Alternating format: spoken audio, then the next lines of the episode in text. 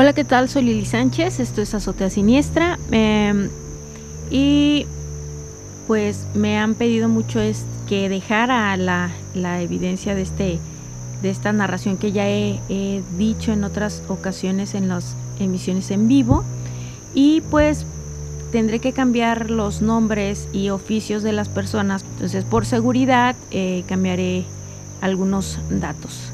Si es que vamos a la narración, y bueno, resulta que esa narración llegó a mí gracias a el nieto del que era dueño de esta casa. Iniciaremos años, hace más de 10 años, con la historia de hace más de 10 años, donde una niña de 3 años muere de una forma eh, trágica, ya que muere ahogada en un pozo de que, de que tiene la casa. Eh, le encuentran ahogada a la niña después de varias horas de buscarla y al encontrarla, pues obvio la sorpresa de la familia, el verla flotando. Esta niña tenía aproximadamente de 3 a 5 años, lo que más o menos se me cuenta porque él todavía no nacía cuando sucedió esto. Y resulta de que después de que muere la niña en el transcurso del tiempo empieza a haber presencias de la niña. La niña empieza hablar con los niños más pequeños de la casa y eh, la casa tiene el baño hasta la parte de atrás de, la casa, por lo que eh, para llegar al baño tenían que cruzar un patio enorme en la oscuridad. Entonces dice que casualmente en la noche, todas las noches, la niña se escuchaba que estaba riendo y jugando en el patio y un día a él le dio curiosidad junto con un tío, eh, ir a ver pues, por qué se escuchaban las risas, a ver si era alguno de los niños de la casa.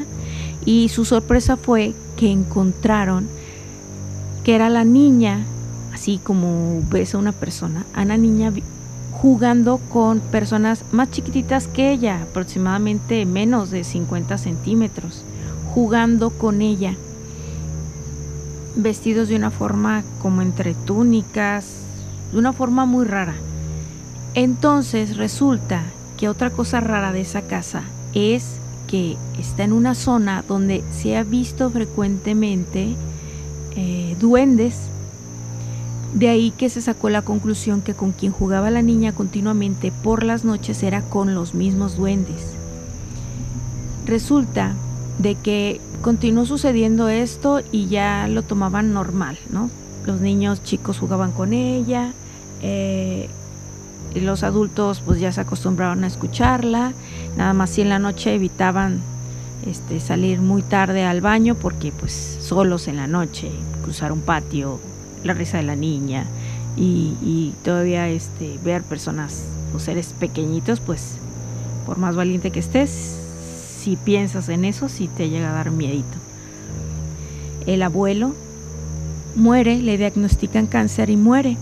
Para él esa casa, este, él era este, albañil y él a esfuerzo fincó esa casa para su familia, era su adoración su casa porque le había costado mucho esfuerzo y a pesar de no haber estudiado, logró eso para su familia. Era su orgullo.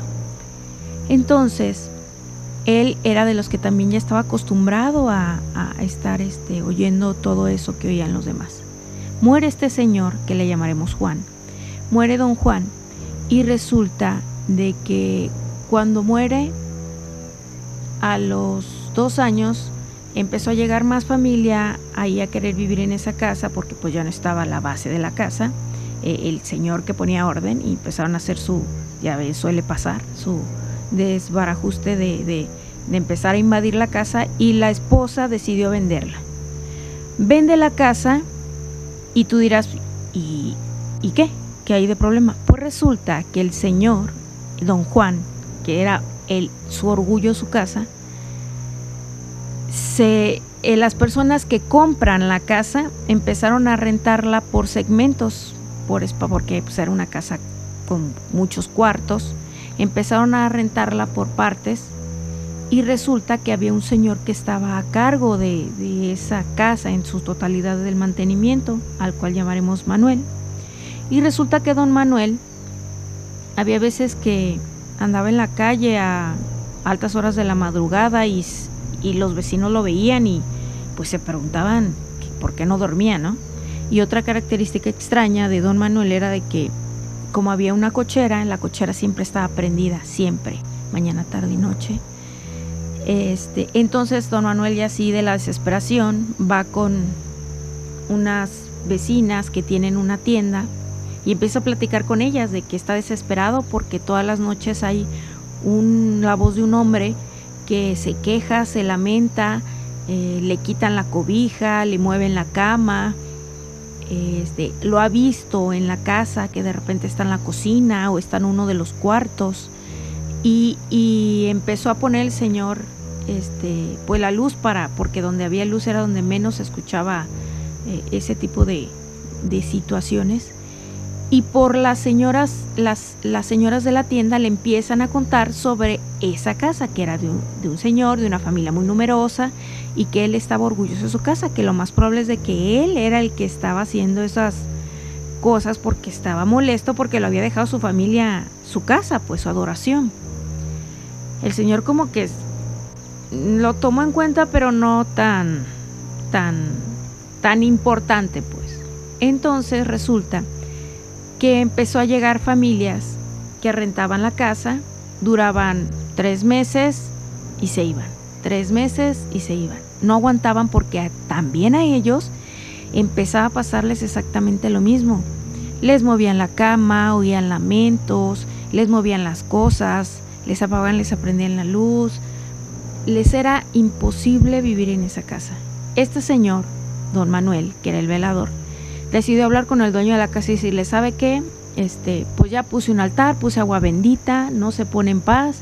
En lo personal ya no puedo seguir trabajando ahí con la pena. Adiós. Se fue don Manuel y la casa quedó sola por algunos meses porque pues en la zona donde está hay, hay mucha necesidad de casa. Ya empieza Llega a los cinco meses una familia y casualmente esa familia tiene las características a la familia de él. Ellos hasta hoy ya llevan un año viviendo ahí. Eh, casualmente tienen la misma conducta de los, la familia que tenía el Señor. Posiblemente ella esté más tranquilo porque crea que son ellos, pero según se cuentan, los fantasmas identifican cuando es alguien ajeno o no.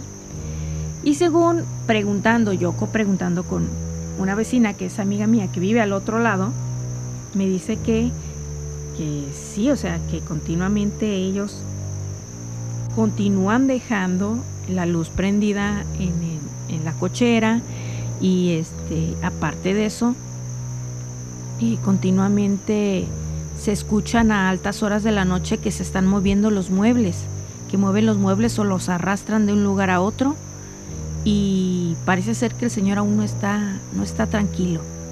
Entonces, pues no sé si la niña aún siga jugando y estando ahí, no lo sabemos. Pero lo que sí es de que el Señor pues está bastante inquieto, don, don Juan. Bueno, esto es todo, espero les haya gustado. Ahora fueron dos narraciones en el, de la misma casa.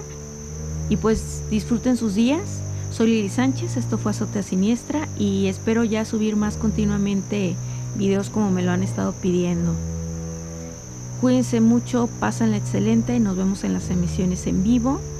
Búsquenos en redes sociales como Azotea Club y estén al pendiente de todo lo que subimos. Pasen excelente y geniales días.